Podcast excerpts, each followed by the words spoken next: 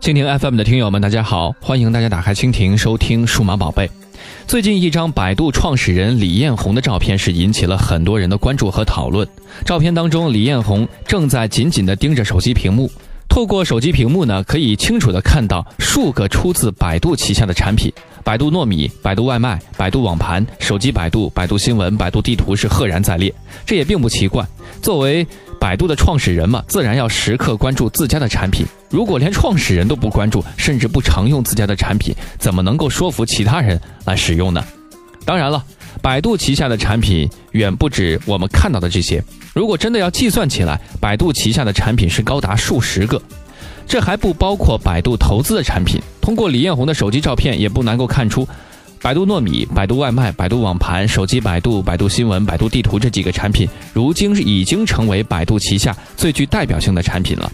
百度搜索呢，自然是不用说了。百度是从搜索起家的，经历十几年的发展，成为国内最大的搜索平台。哪怕现如今进入了所谓的移动互联网时代，很多人的搜索需求不断的下降，但百度搜索依然是百度最为看重的产品，而且依旧是拥有了超高的用户量和关注度。近期百度搜索视频出现故障备受关注呢，就是最好的证明了。百度网盘的前身就是百度云，这是很多人都在使用的云空间，尤其是对于不少资源爱好者而言，过去的百度云就是个代名词。在所有的产品当中，可能百度糯米和百度外卖倒算是个意外。很多人都知道，百度自身呢并没有什么电商的基因。过去，百度在电商领域有着很多的尝试，最终呢依旧以失败而告终。直到百度糯米的出现，也就是由一开始的投资到最后的全资收购，百度在电商领域的步伐才得以加快，最终呢顺利是跻身第一阵营。这当中，百度糯米可谓是功不可没。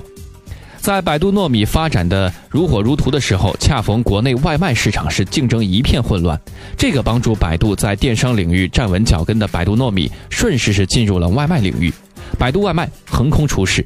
如今呢，外卖领域的竞争也已经进入了寡头时代。百度外卖算是其中的一家。站在过去百度电商领域的屡屡失败角度，百度在外卖领域的竞争原本没有任何优势。让人没想到的是，百度外卖却最终可以成功的突围。不得不说，在资本竞争成为主流的趋势下，百度依靠丰厚的资本实力，把百度外卖送上了外卖领域的第一梯队。